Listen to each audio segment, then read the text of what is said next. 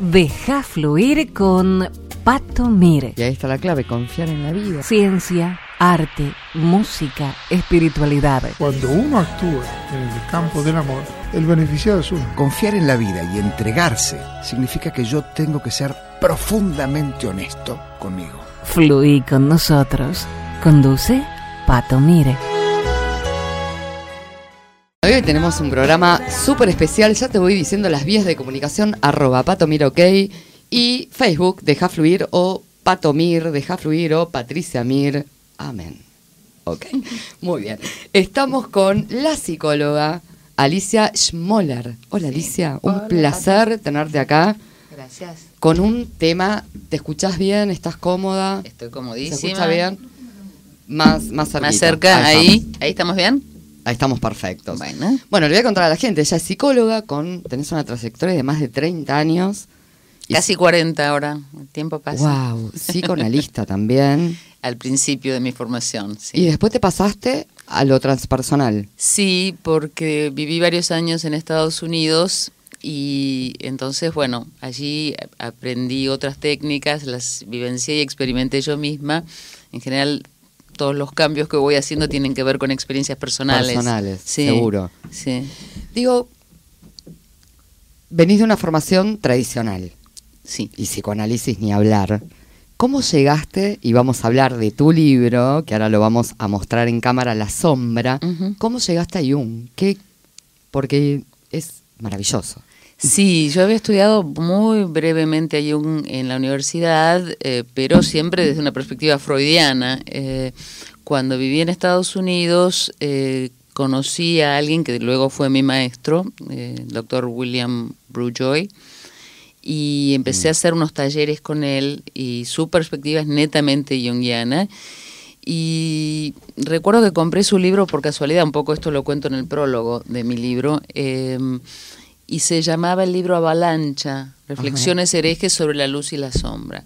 Yo lo compré por recomendación de otra persona y cuando volví a Buenos Aires lo puse en la biblioteca y quedó ahí por un año y medio, porque Durmió. la sombra en ese momento no encajaba para nada, la oscuridad, lo desconocido, con mi visión. cerraba. No, yo estaba más en la cosa New Age, todo Mm. luz, paz, amor, om. Resonancia. Sí.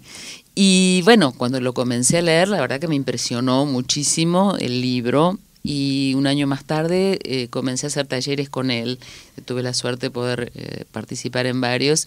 Y cambió muchísimo mi forma de ver, de, de trabajar conmigo misma y con mis pacientes, por supuesto. Y eso iba, ¿no? Digo, este, este librito lo- me lo acaban de traer, una- está recién salido del horno. Totalmente. Recién Editorial Quiera me lo acaba de mandar. Mandamos un abrazo a Eduardo Sí, Eduardo. Caley. Eh, lo pueden conseguir en Avenida Santa Fe 1260, bueno, la tradicional y elitista, como digo yo, porque no cualquiera publica en Kier. Así que La Sombra, nuevas reflexiones y prácticas para iluminar nuestros aspectos ocultos. Y digo, La Sombra. ¿Qué es la sombra? Para el que no sabe, la sombra famosa, sombra junguiana. Claro, eh, es un arquetipo. En realidad la sombra está compuesta por todas las características personales que de alguna manera reprimimos Mm. porque no condicen o no son compatibles con nuestra autoimagen consciente. Perfecto. ¿sí? Entonces empieza a formarse de chicos. Eh, cuando nuestros padres re- recibimos de ellos una serie de mandatos, de por ejemplo ser obedientes, ser buenos, no ser egoístas, Tal no cual. ser celosos, etcétera, etcétera, etcétera. Y eso es el cassette que queda grabado. Ese es un cassette que luego es aumentado, como el libro, viste que es la segunda edición aumentada y corregida. El cassette va engordando, digamos, todo el tiempo, porque después hay mandatos de familiares cercanos, Sociedad. de maestros, amigos, etcétera. En la adolescencia, el grupo de pares. Una etapa sumamente difícil donde hay muchísima sombra porque en, en ese momento cuando vos no tenés una identidad sólida para nada, sino que estás buscando tu identidad. Estás formando, ¿no? Esa cabecita, como digo.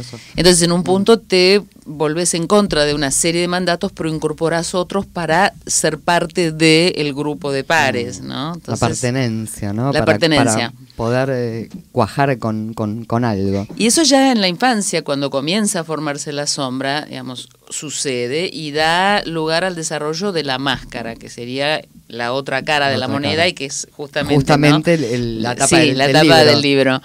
Eh, entonces la máscara, a diferencia de la sombra, está formada por todas las cualidades y características que nosotros queremos que realmente se nos noten, todo lo que creemos que nos va a dar un grado de La aprobación. aprobación, tal cual. ¿sí? Entonces, la máscara es útil, eh, es necesaria para funcionar adecuadamente. Si es vos- como cumplir un rol. Sí, si vos tenés, por ejemplo, una entrevista de trabajo, eh, aunque estés cansada o de mal humor o con dolor de cabeza, bueno, vas a ir y vas a poner cara de entrevista. máscara, tal ¿sí? cual. Eh, ahora, Vengo a la radio, tengo cara de radio. Claro. No importa que te haya pasado, tal no, cual. lo dejas de lado. Eh, el punto es que si bien es útil, la máscara no debería constituirse o, o convertirse en una estructura rígida, Mm. porque eh, cuando vos quedas atrapada por la máscara, no podés ser auténtica, no te podés Claro. vincular realmente con los demás. Y por otra parte, eh, si estás viviendo desde la máscara, eh, aun cuando obtengas la aprobación que buscas, nunca confías realmente en ella, porque está basada en una distorsión de tu ser. De real. personalidad, claro, seguro. Entonces, eh, no, nunca vas a confiar en que eh, esa aprobación sea genuina, ni la vas a creer, porque sabes en algún lugar que no es Que eso real. no es real, Que, que vos no- no, no sos sos quien. vos. Exacto, exacto. Digo, descubrir esto de la sombra, y Gustavo me mira, pero a mí me encanta este tema. No sé mucho del tema, debo reconocer, pero me fascina, he leído algo. Porque tiene que ver con descubro esto inconsciente que luego consciente sería. Sí. ¿Está bien? ¿Va por ahí? Totalmente. Lo que pasa es que lo descubrís de una manera un poco extraña. ¿Por qué? Porque en realidad las sombras son una serie de características que yo no acepto en mí y que en cuanto las veo afuera me hacen reaccionar, Mm. ya sea positiva o negativamente. Porque si bien uno cree... Eso es importante, puede Sí. ser lo negativo o lo positivo. Totalmente, Mm. totalmente. En general, la palabra sombra genera rechazo, Claro. temor. ¿Por qué? Porque se cree que está compuesta únicamente por características negativas que nos hacen sentir malos o culpables. Pero en realidad la sombra es todo lo que no sabemos que somos y lo que no queremos ser Lo que no también. queremos ser, claro. En realidad Jung la definió como eh, la parte de- que está compuesta por una serie de talentos personales que aún no hemos desarrollado y además todo lo que consideramos desagradable, inferior, negativo o vergonzoso. Mm. Entonces, ¿qué pasa? Si yo, por ejemplo, tengo una característica personal que no acepto, ponerle la, la vanidad, ¿sí? Eh, y va- está en mi sombra, yo no soy consciente de que lo tengo, pero ¿qué va a pasar? Cuando yo vea a alguna persona que está actuando de esa manera, me dedico a, perseguir, a perseguirla, Vas a, criticarla, para asegurarme de que esa característica no exista. Claro. Entonces, entablo una especie de lucha con el afuera, Mm. cuando en realidad es un conflicto interno. El famoso espejo.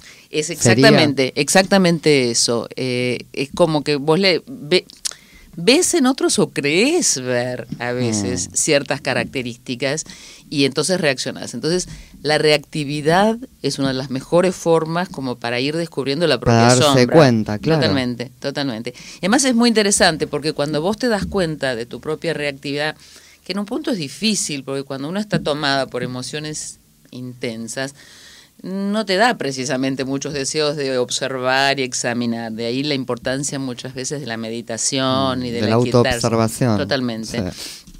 Entonces, eh, es interesante cómo trabajas con la reactividad. Yo eh, cuento muchas veces un ejemplo que me sucedió a mí, que fue eh, un día que había ido a un- a participar en un taller y tanto la persona que daba ese taller como sus ayudantes o asistentes tenían nombres tales como Shiva, Shakti, Shanti, Sí. Durga, Kali, etcétera, ¿no?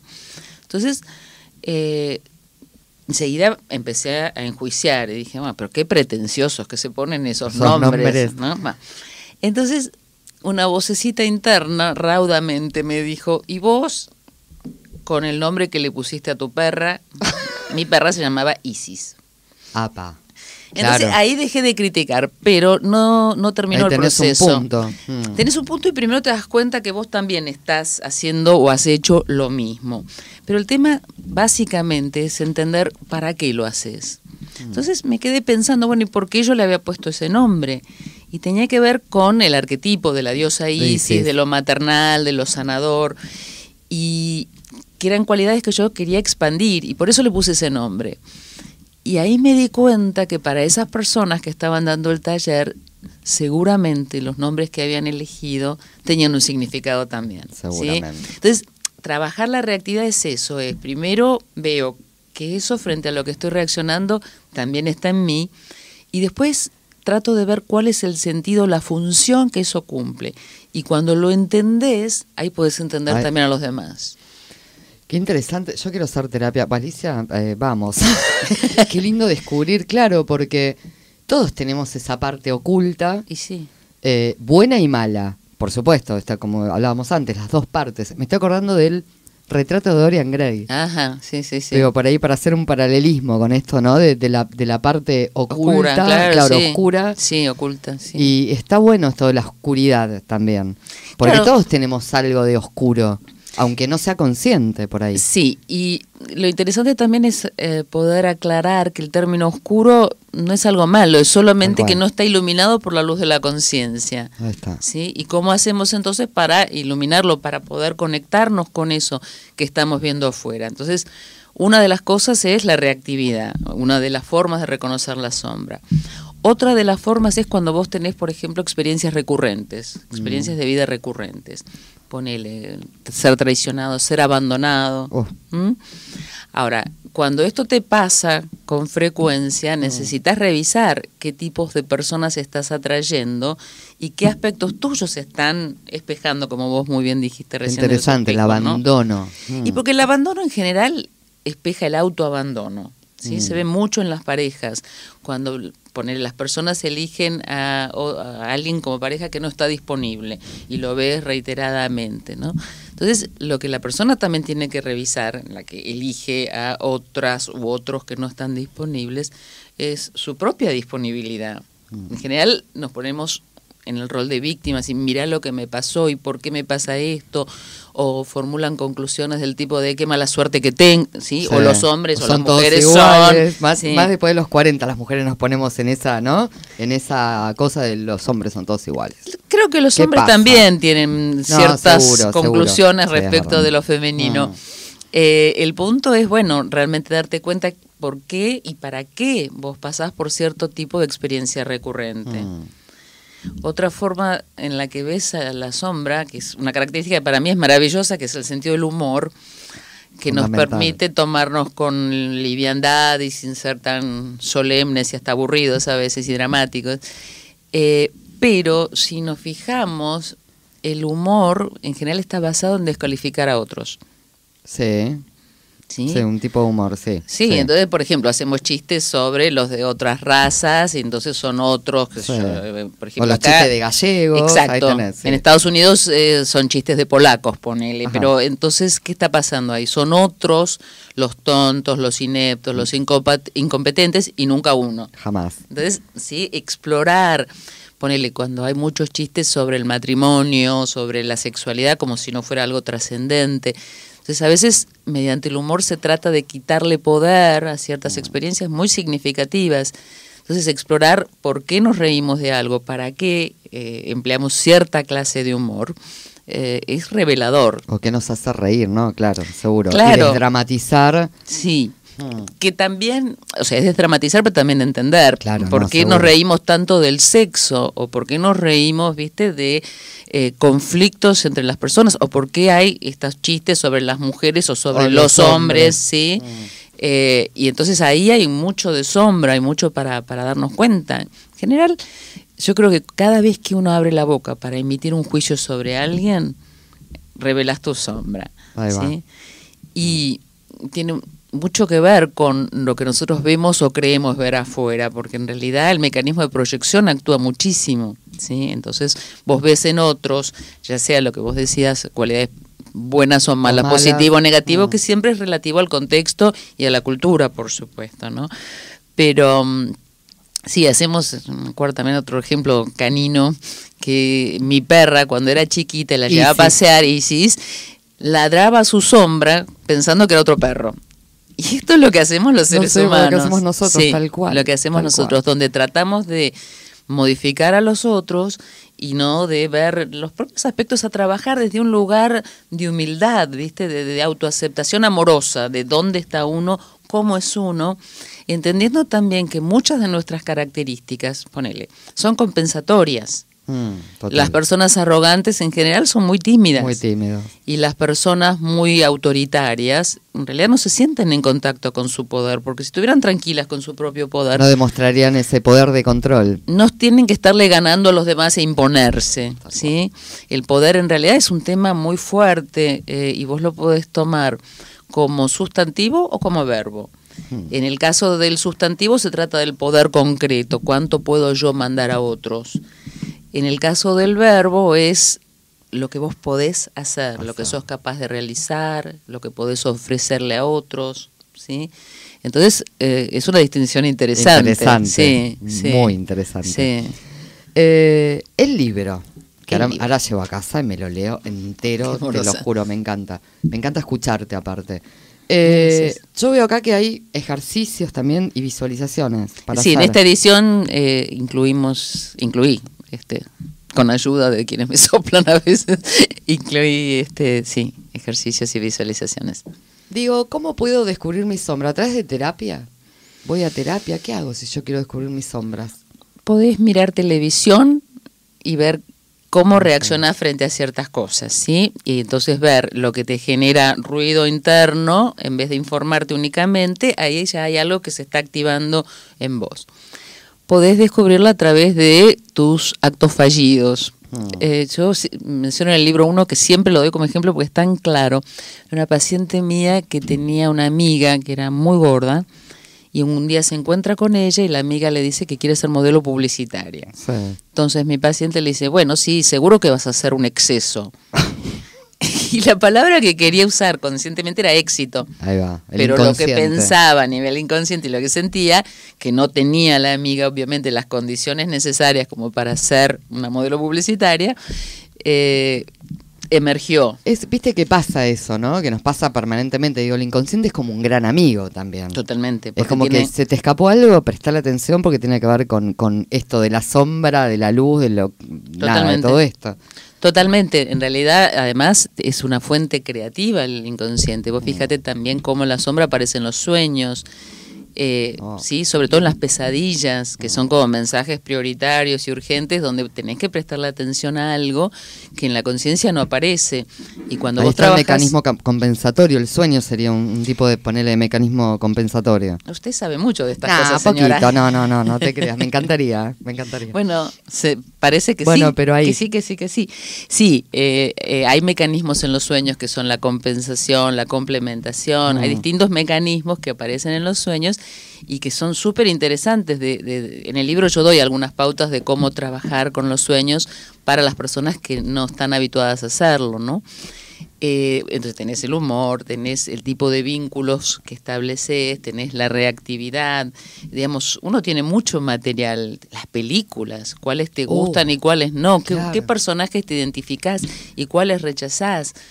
Eh, que esto lleva a otra parte de la sombra que la llamábamos positiva, pero que es también lo que uno admira, no es solo lo que te genera una reacción negativa. Cuando vos admirás o envidias a otros, ¿sí? quiere decir que están espejando características propias que vos todavía no tenés conscientes. ¿sí? Entonces, ¿cómo te dedicas a profundizar y a desarrollarlas? En general, la envidia está basada en ver que alguien tiene algo que yo no tengo, Mm. número uno. Número dos, en creer que yo nunca lo voy a poder tener. Y número tres, sentir que no tengo nada de valor equivalente. Claro. Porque no es, bueno, el otro tiene un auto y entonces eh, yo quiero un auto y no tengo el auto y no tengo el dinero para el auto. A lo mejor lo que puede ser equivalente es la capacidad de desplazarme libremente. Entonces, ¿cómo me conecto con eso? No ¿sí? es solo el auto, como, como, No, no, como- es como un símbolo. Exacto, exacto, sí, sí, sí.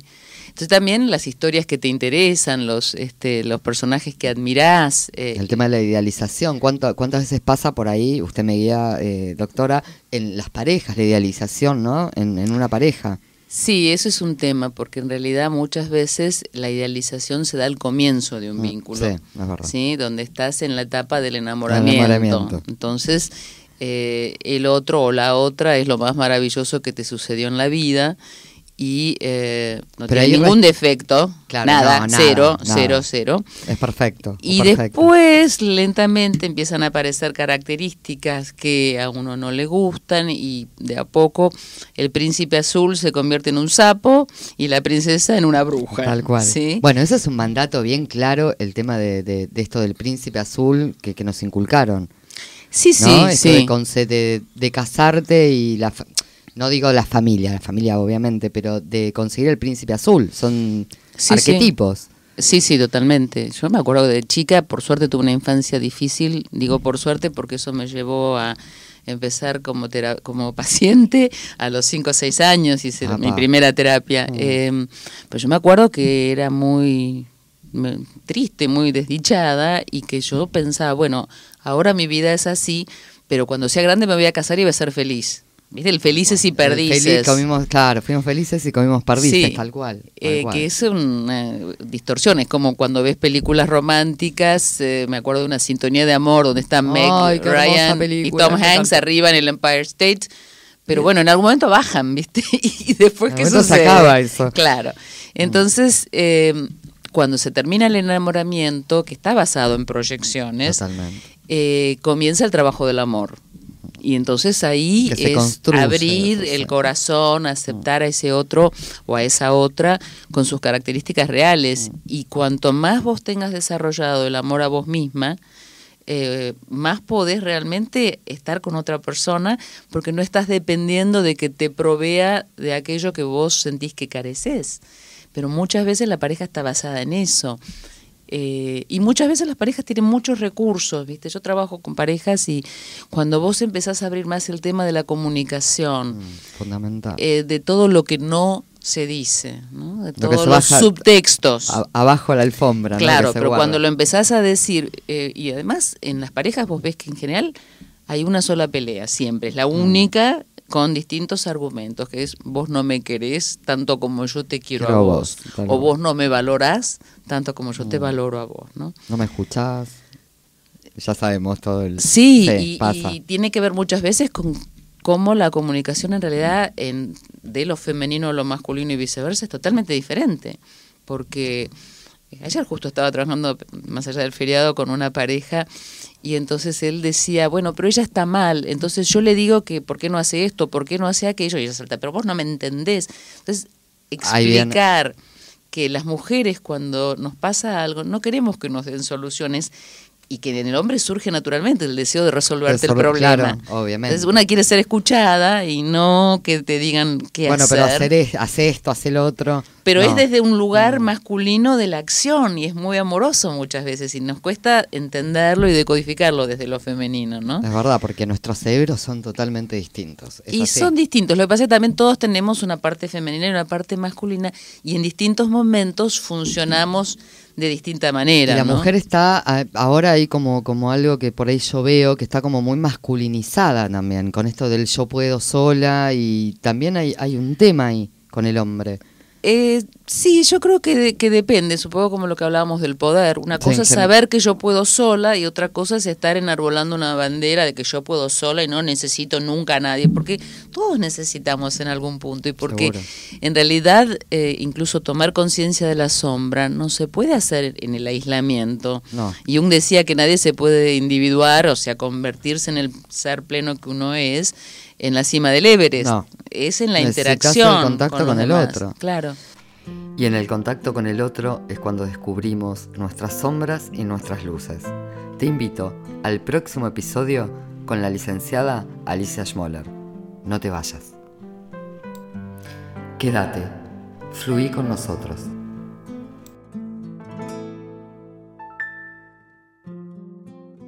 Hay un baúl de sueños que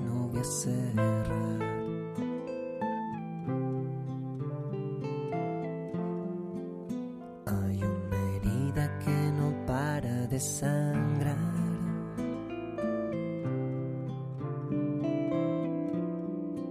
Si no hay locura más grande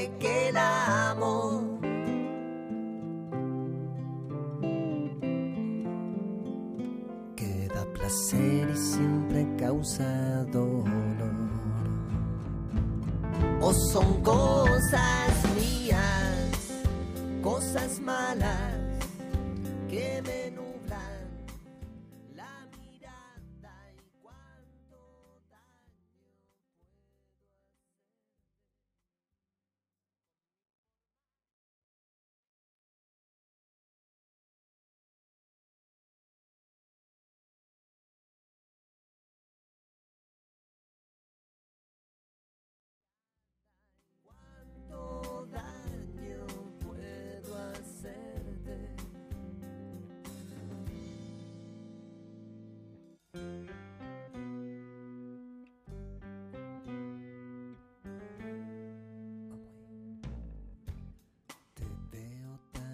hermosa que me siento morir.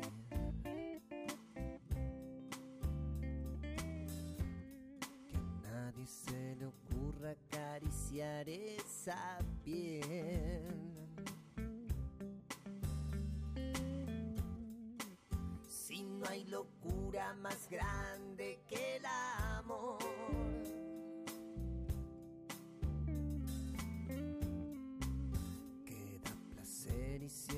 siempre causa dolor.